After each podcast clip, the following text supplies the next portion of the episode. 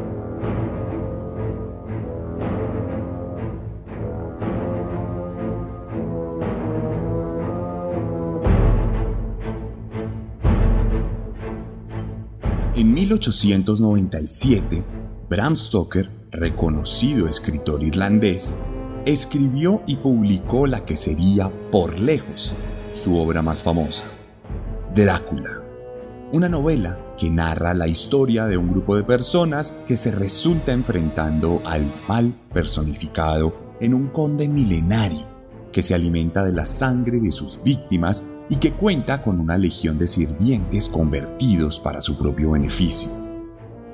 Por más de 25.000 palabras exquisitamente dispuestas, nos maravillamos con la prosa fantástica que el autor implementa para contarnos la historia de forma epistolar y acompañamos las dificultades que míticos personajes como el Dr. Van Helsing enfrentan día a día a medida que se acercan al rastro del vampírico antagonista del relato. Lo que no sabía Bram Stoker cuando publicó esta historia es que no solo escribiría un libro, sino que crearía todo un universo gigantesco que permearía los confines de la cultura popular mundial para cambiar el panorama de lo real y lo fantástico para siempre. Piensen ustedes, ¿desde qué edad concibieron la existencia de los vampiros? ¿En algún momento de sus vidas los consideraron 100% reales? Aquella cosmología inspirada, monarca balaco de la Edad Media, hoy en día hace parte de nuestra memoria colectiva al punto que es más real que muchos de nosotros, los anónimos que no representamos más que una estadística. Pero ¿imaginó Bram Stoker que alguna vez su historia también inspiraría el mal? ¿Sería consciente del peligro del arte como catalizador de las emociones más secretas y misteriosas de los seres humanos? ¿Qué pasa cuando la ficción se convierte en la realidad más aterradora? Bienvenidos y bienvenidas al final de temporada de Serialmente capítulo 125 de un podcast.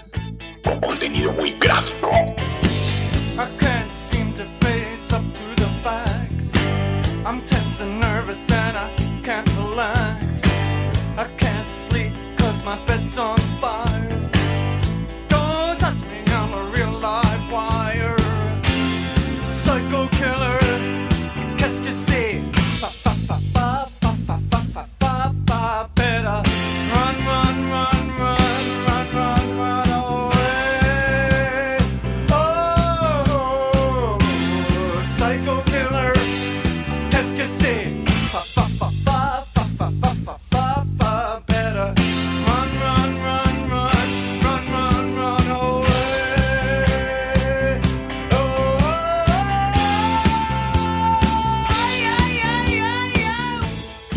les voy a contar una de las historias más terriblemente fascinantes que tenía reservada para esta temporada.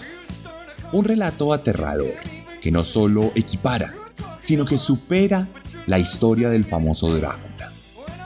Hoy les voy a contar la historia de un conde verdadero. Hoy les voy a hablar de Richard Chase. El vampiro de Sacramento.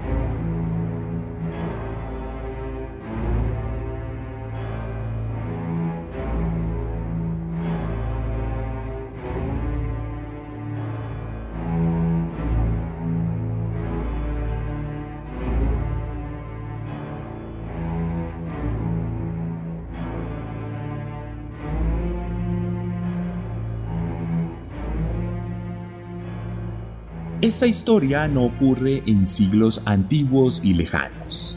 No transcurre en la silueta dentada de los montes Cárpatos y no tiene como contexto aquella Transilvania misteriosa, llena de lobos hipnotizados, gitanos violentos o espectros nocturnos de fuerza descomunal y belleza irresistible. No. Esta historia comienza en la capital del estado de California, en Estados Unidos, Sacramento, una ciudad de origen hispano que años atrás perteneció a México.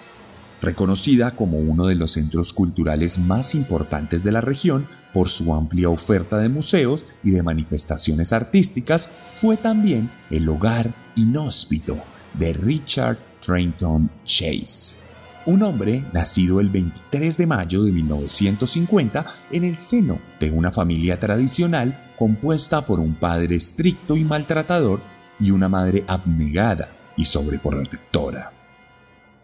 Desde muy pequeño, el joven demostró tener una personalidad altamente problemática, como si sufriera distintos desórdenes psicológicos que lo llevaron a cometer varios actos violentos, entre los que destacaban la predilección por el maltrato animal y por desatar pequeños incendios cada vez que le era posible. Su fascinación por el fuego y por la sangre es algo que podría despertar la preocupación de su entorno familiar. Pero la verdad es que su padre se limitaba a castigarle sin ahondar en el problema mientras que su madre limpiaba los desastres evitando cuestionarse mucho al respecto. Entrado en la adolescencia, el joven Richard conoció el alcohol y se volvió adicto a este rápidamente. Siendo un puber que pasaba la mayor parte del tiempo embriagado, aun cuando asistía al salón de clase de la escuela pública de su barrio, donde nadie se preocupaba mucho por las particularidades de los jóvenes. Allí Chase comenzó a interesarse en sus compañeras de clase con las cuales tuvo varias relaciones que no duraron mucho, en parte debido a que era incapaz de tener erecciones funcionales o siquiera de sentirse altamente excitado ante la presencia de mujeres.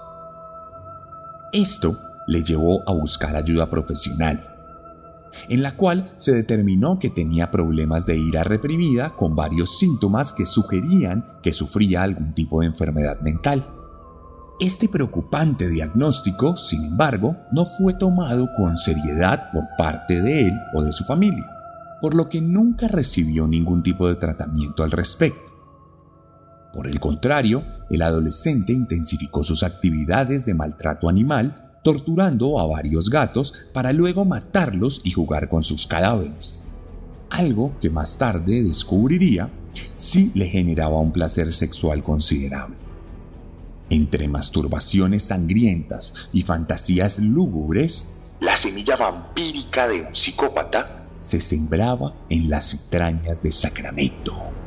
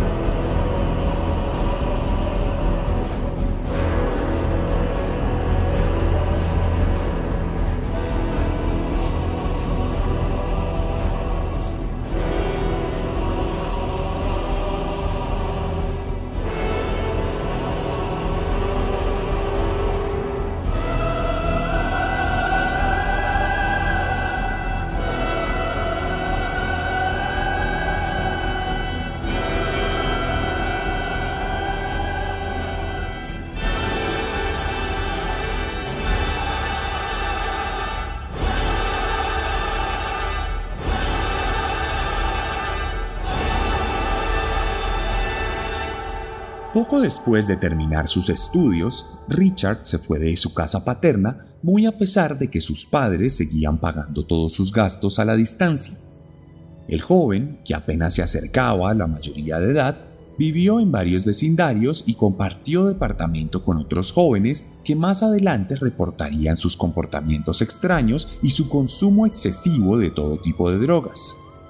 Este consumo recrudecería radicalmente su personalidad paranoica, llegando incluso a sellar puertas con clavos como si se tratara de un ataúd, con el fin de evitar que sus roomies lo espiaran, cosa que aseguraba que ocurría en todas las casas donde vivía.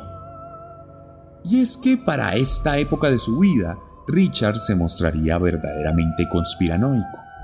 Llegó a elucubrar varias teorías en las que aseguraba que sus huesos estaban saliendo de su cuerpo o que un paciente de un hospital le había robado su arteria pulmonar, llegando incluso a increparlo dentro de su propia habitación. Pero no solo eso, en otra ocasión afirmó que su estómago se había volteado por completo y un día fue al médico para que lo revisaran, pues según él, su corazón había dejado de latir definitivamente, como si se tratara de un vampiro. Esto ocasionó que en más de una ocasión fuera chequeado por psiquiatras y psicólogos que sugerirían que Richard sufría algún tipo de esquizofrenia agravada por su alto consumo de drogas pero el sistema de salud estadounidense no se preocupó nunca de darle un seguimiento al caso, por lo que nunca hubo algo más que citas esporádicas y diagnósticos inconclusos. Este Drácula americano no tenía gabanes estridentes, no tenía los ojos rojos ni largos bigotes blancos. Tampoco tenía la habilidad para transformarse en murciélago o para mesmerizar a sus súbditos. Por el contrario, era un junkie que medía 1,80 y que pesaba apenas 70 kilos. Y sin embargo, ambos poseían el mismo nivel de maldad.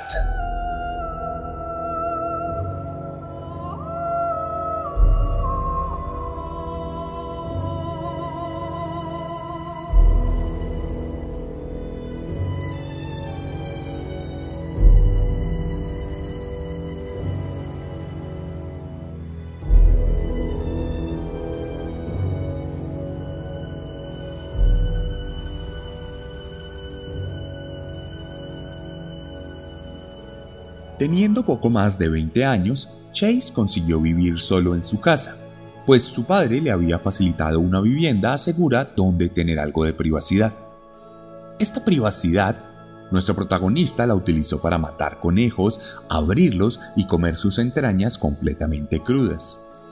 De hecho, comenzó a innovar con la ingesta de tripas cuando empezó a preparar batidos y malteadas con la sangre de los conejos y sus intestinos los cuales mezclaban una licuadora, según él, para que su corazón siguiera latiendo y no se derritiera.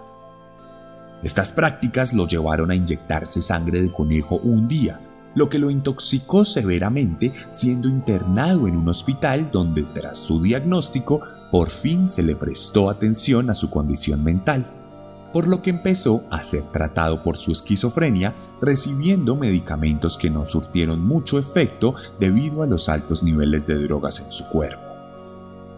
En 1976, a sus 26 años, fue internado en un hospital psiquiátrico donde se ganó el sobrenombre de Drácula debido a que le contaba a los otros pacientes sobre sus sesiones vampíricas y su tremenda fascinación por la sangre.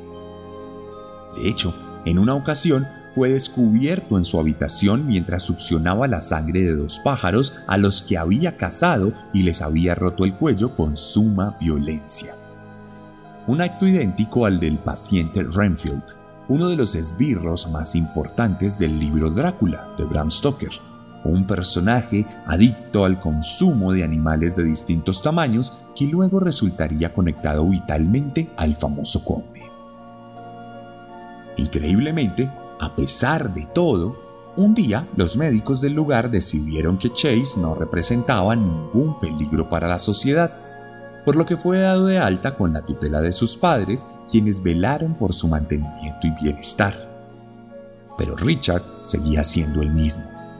Durante esta etapa ya no cazaba conejos, sino que comenzó a consumir perros y gatos, muchos de ellos mascotas de sus vecinos a quienes raptaba para tomar su sangre. Adicionalmente, empezó a sentirse interesado por las armas de fuego, de muy fácil acceso en los Estados Unidos, por lo que compró algunas de bajo y alto calibre y comenzó a practicar con ellas en lugares alejados del condado.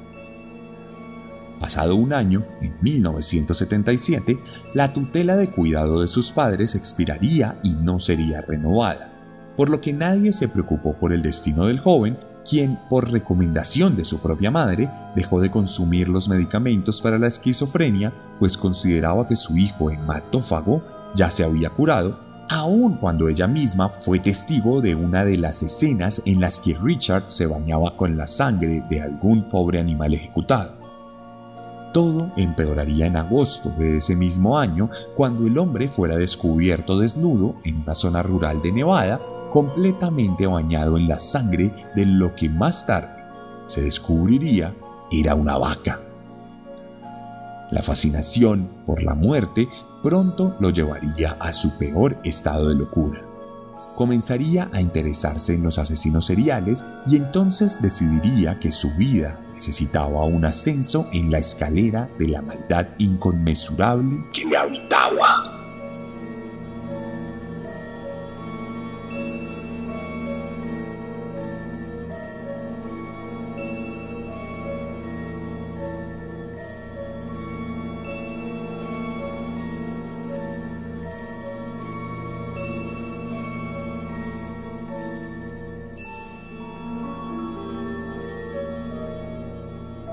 El 29 de diciembre de 1977, Ambrose Griffin, un ingeniero de 51 años, padre de dos, estaba recogiendo las bolsas del mercado del baúl de su carro cuando de la nada recibió dos disparos que cegaron su vida casi que de inmediato.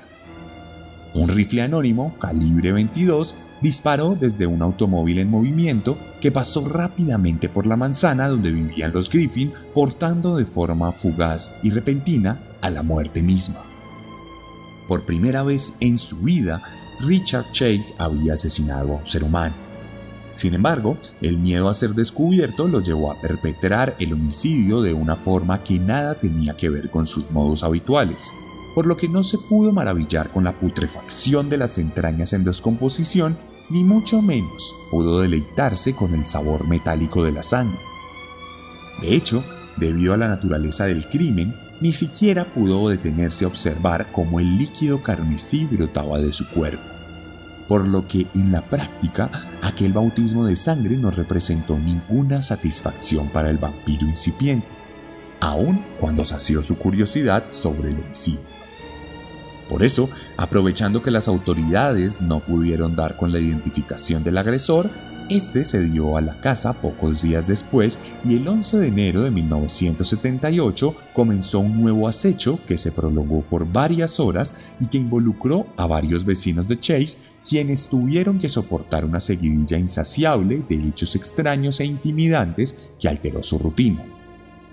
En este punto, y atendiendo uno de los mitos generados alrededor de la figura de los vampiros, Richard Chase continuó atacando las casas del vecindario con la condición de que solo entraría a aquellas que tenían la puerta abierta sin seguro, pues se consideraba que ningún vampiro podía entrar a una casa sin ser invitado y que si las puertas estaban abiertas era porque estaban invitándole a entrar. Por eso, aquellas puertas cerradas con llave eran invitadas por el psicópata, quien para entonces había entrado a un hogar familiar donde defecó encima de la cuna del bebé y ensució toda la ropa del mismo con sus heces. Pocos días después de este acontecimiento, Richard aprovechó que Teresa Walling, una mujer que tenía tres meses de embarazo, estaba sacando la basura, por lo que había dejado su casa abierta. Entonces, cuando ésta volvió a entrar, se encontró de frente al psicópata quien le disparó en tres ocasiones con la misma arma que había utilizado para asesinar a su primera víctima. La mujer recibió dos disparos en la cabeza y uno en la mano cuando intentaba protegerse.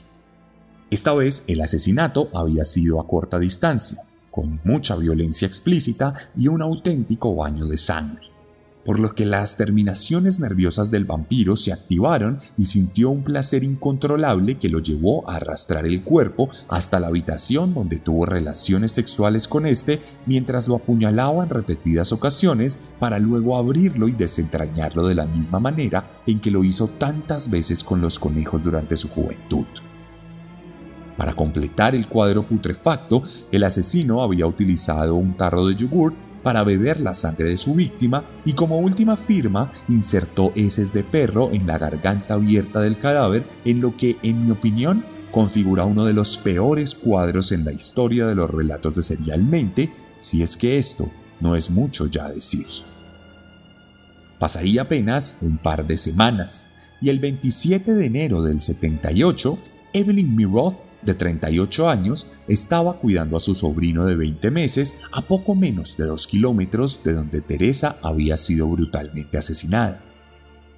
Aquella jornada, Evelyn había recibido la visita de un buen amigo, Dan Pervit, de 51 años, quien simplemente buscaba acompañar a la mujer en su rol de niñera, para apoyarla con el cuidado del bebé y de su hijo de 6 años, Jason. Sin embargo, en medio de la noche, el vampírico Chase entró a la casa y le disparó a Dan en la cabeza con la misma arma homicida de anteriores asesinatos. En ese momento, el pequeño Jason trató de correr en búsqueda de su madre, quien se encontraba tomando una ducha en el baño pero en el proceso fue ejecutado por Chase, quien le disparó en varias ocasiones, alcanzando al mismo tiempo al bebé, quien también murió en el acto. Rápidamente, y antes de que la mujer pudiera reaccionar en medio de tanto caos, el asesino entró al baño y le disparó de forma certera en la cabeza para luego arrastrar su cuerpo en la cama donde bebió su sangre mientras sodomizaba el cadáver con un cuchillo de caza. Todo esto mientras eyaculaba en repetidas ocasiones sobre los restos tumefactos de la mujer asesinada. Finalmente, el psicópata realizó una serie de cortes estratégicos en el cuerpo de la mujer, lo que permitió drenar el resto de su sangre en una cubeta que más tarde ingeriría en su totalidad. Luego salió, y si la situación podía empeorar un poco más, tomó el cadáver del bebé y lo decapitó para luego abrir su cráneo y consumir parte de su cerebro. Sin embargo, mientras se alimentaba de forma siniestra, la limaña miserable fue sorprendida por una vecina de seis años que estaba buscando al pequeño Jason, por lo que tomó el cuerpo del bebé y se lo llevó huyendo del lugar en el carro de la víctima. De vuelta en casa, continuó el consumo del pequeño cadáver utilizando la misma licuadora que tantas veces le fue útil para alimentarse de los animales que había cazado. Ni siquiera las páginas más aterradoras de la obra de Bram Stoker llegaron siquiera a acercarse a los niveles absurdos de brutalidad y sadismo que el vampiro de Sacramento había perpetrado.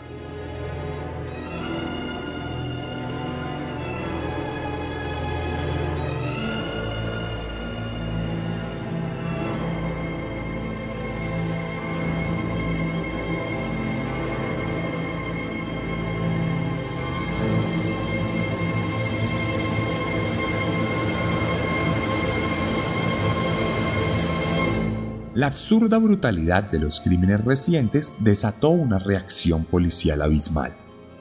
A pocos minutos de reportarse el crimen múltiple, decenas de patrullas se abalanzaron a la búsqueda del carro de Evelyn. El cerco se cerró rápidamente, por lo que el automóvil fue encontrado a menos de una hora justo a pocos metros del apartamento donde vivía Chase, y donde en ese momento estaba destazando el cuerpo del bebé para convertirlo en malteada. En pocas horas, el mismísimo FBI se apersonó del caso y el famosísimo y reconocido Robert Ressler elaboró un perfil del asesino para contribuir a su rápida captura.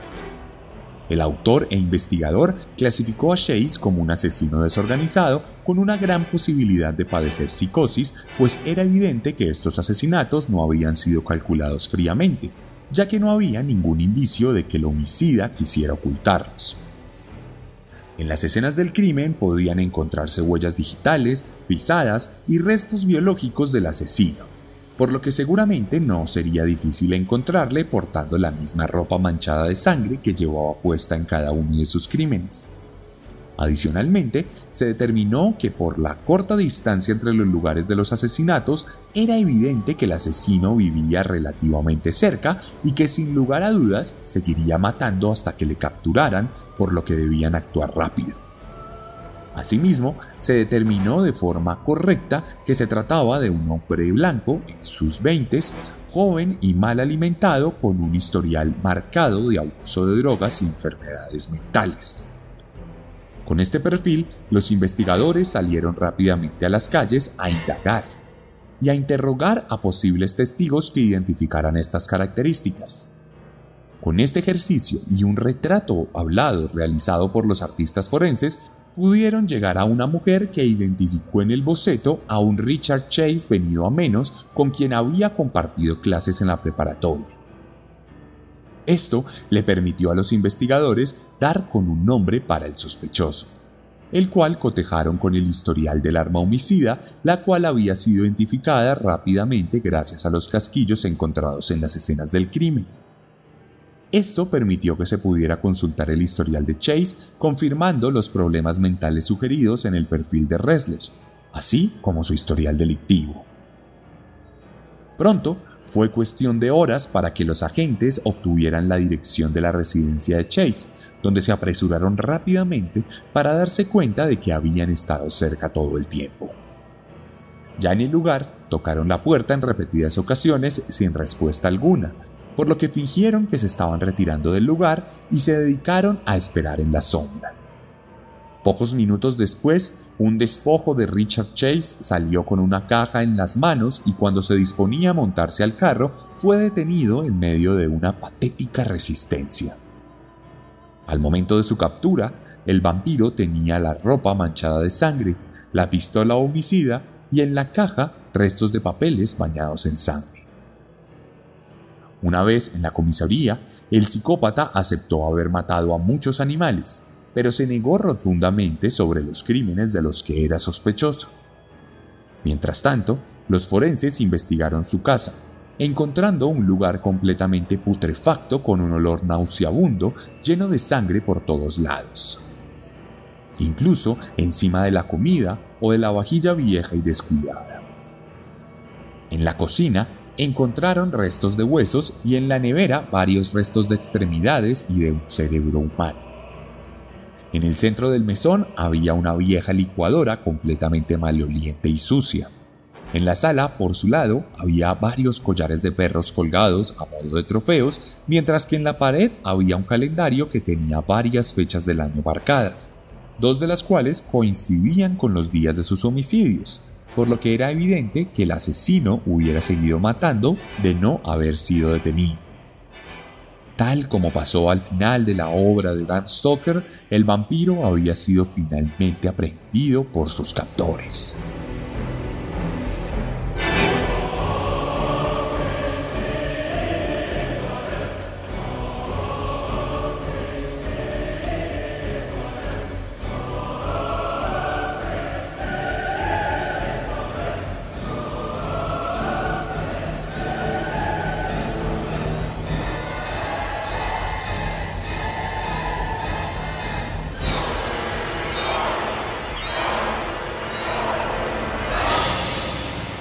Pronto, la investigación formal de cara al juicio comenzaría. Las autoridades tomaron varias muestras de toda la sangre encontrada, notando de forma particular que Richard perdía sus cabales cuando algo de su sangre le era retirado. Asimismo, los investigadores seguían teniendo fe en que podrían encontrar el cadáver del bebé raptado, algo que ocurriría días después mientras Chase guardaba silencio en su celda y su madre abogaba por su inocencia. Mientras tanto, en prisión, el vampiro le confesó a uno de los reclusos que sí había bebido la sangre de sus víctimas, supuestamente para curarse del envenenamiento que estaba sufriendo. Una vez iniciado el juicio, el fiscal del caso solicitó de inmediato la pena de muerte para Chase, mientras que la defensa buscaba señalar un típico caso de inimputabilidad por demencia o locura. En ese marco, de hecho, en más de una de las sesiones del juicio, los abogados acotaron directamente al libro de Stoker, asegurando que había influenciado al asesino. Para entonces, Richard pesaba apenas 50 kilos y su mirada perdida se robaba la atención de todos los medios que señalaban el estado lamentable del asesino. En una de sus intervenciones aseguró que todo lo hizo por su necesidad de la sangre y que simplemente estaba intentando sobrevivir, tal como lo haría cualquier persona que estuviera en peligro de muerte debido a la falta de sangre. tal como él lo estaba viviendo en ese momento. De hecho, llegó a disculparse por los asesinatos mientras que sus abogados intentaban reducir la condena a cadena perpetua en vez de la pena de muerte debido principalmente a sus evidentes problemas mentales. De cualquier forma, el 8 de mayo de 1979 fue encontrado culpable de seis asesinatos en primer grado y condenado a morir en la cámara de gas. A este vampiro no le ejecutarían con una estaca en el centro de su corazón.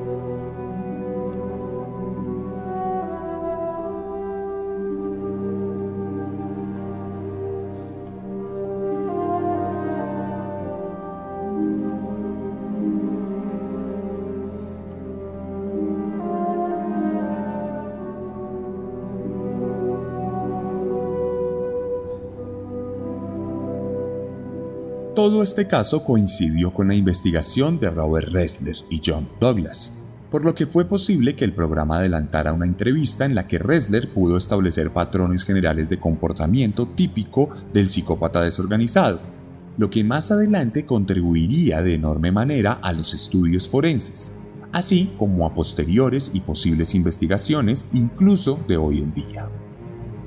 En aquellas entrevistas se evidenció que la motivación demencial de Chase radicaba en la idea de que estaba plenamente convencido de que su sangre se estaba convirtiendo en polvo, por lo que necesitaba reemplazarla. Adicionalmente, en medio de su esquizofrenia, aseguró que era judío y que era perseguido por los nazis porque tenía una estrella de David en la frente. Cabe decir que aquella estrella no existía y que Chase en realidad no era judío. Por otro lado, para complementar el relato demencial, aseguró que los nazis estaban aliados con los extraterrestres y que lo estaban persiguiendo por todo lado, incluso allí mismo donde estaba en custodia. Por su parte, Ressler pudo determinar que Chase estaba viviendo un auténtico infierno en prisión, pues por la naturaleza de sus crímenes se había vuelto tremendamente conocido tras las rejas, razón por la cual varios de sus reclusos le amenazaban y le instaban a suicidarse para erradicar la maldad de la tierra. Este infierno continuaría por un año más, hasta que el 26 de diciembre de 1980, Chase fuera encontrado muerto en su celda por cuenta de un brutal envenenamiento que acabó con su vida en pocos minutos. En una pequeña nota suicida, el asesino aseguró que se había tomado varias pastillas que le habían sido medicadas, por lo que se había inducido una sobredosis de forma intencional. Cuando se le realizó la respectiva autopsia, se descubrió que su corazón estaba en perfectas condiciones, por lo que no sabemos si esto se debía a que su cabeza delirante le había mentido sobre su estado de salud o porque genuinamente se había mantenido sano tanta sangre a su alrededor. La figura de Chase, por supuesto, como la de Drácula, generó la creación de nuevas obras y realidades conectadas a los mitos, las leyendas y el terror occidental. En mi Instagram les dejaré unas historias destacadas con algunas películas, libros y canciones inspiradas en este terrible asesino. Por lo pronto, la frontera que separa la ficción terrorífica de la realidad ha probado ser una línea insuficiente cuando se trata de contener la maldad y la putrefacción que habitan en el alma humana.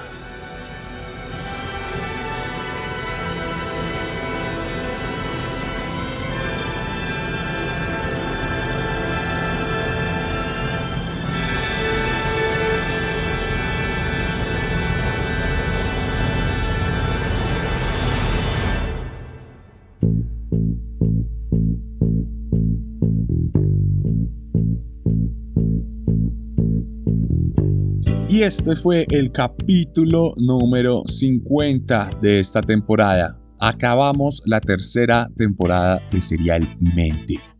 es el capítulo 125. Esta fue una temporada súper interesante, súper larga. En realidad les quiero agradecer a todos y todas los que escucharon este podcast tan juiciosamente. Cada vez somos más personas escuchándolo, pero necesitamos ser más. Eh, les quiero decir también que estoy muy contento porque en el marco de esta temporada tuvimos la participación en la Feria del Libro y eso para nosotros fue algo alucinante y muy muy entretenido. Eh, allí pudimos reafirmar la importancia de Serialmente en el panorama del podcast colombiano. También pudimos reafirmar que sí nos escuchan y que sí les interesa leer los libros.